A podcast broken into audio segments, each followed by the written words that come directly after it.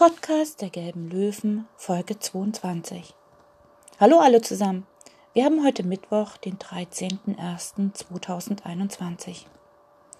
Heute sehen wir uns wieder per Videokonferenz. So ein Unterricht aus der Ferne kann ganz schön anstrengend sein. Was da hilft, ist ein gleichbleibender Tagesablauf.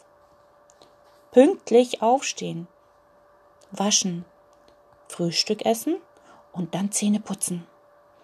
Dann gleich an die Arbeit. Podcast hören oder schon mal was schreiben.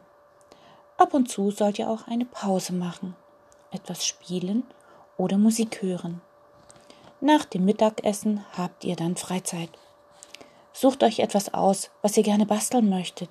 Geht raus spazieren. Und vielleicht nehmt ihr den Fotoapparat mit und macht tolle Fotos.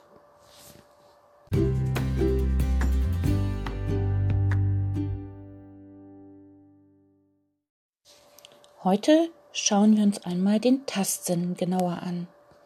Tasten können wir mit unserer Haut. Die Haut ist das größte menschliche Organ. Sie dient als Warnanlage, denn sie sagt euch, ob etwas kalt, warm oder heiß ist. Sie reagiert auf Druck, Streicheleinheiten oder Schmerz. Zugleich schützt sie uns auch, indem sie das Eindringen von Schmutz oder von Sonnenstrahlen verhindert. Am empfindlichsten ist unsere Haut an den Fingerspitzen, am Mund und an den Füßen. So können wir Temperaturen und Formen wahrnehmen, können aber auch unterscheiden, wie hart oder wie weich etwas ist.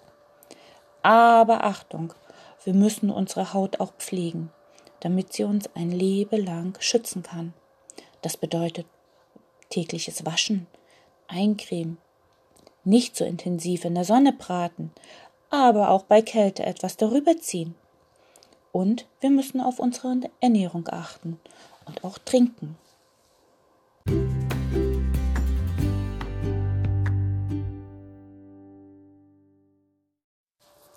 Auch heute wieder zwei Übungen, um unseren Tastsinn zu schulen.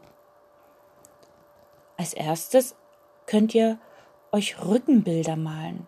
Auf dem Rücken eures Partners könnt ihr Bilder zeichnen oder malen oder vielleicht auch etwas schreiben.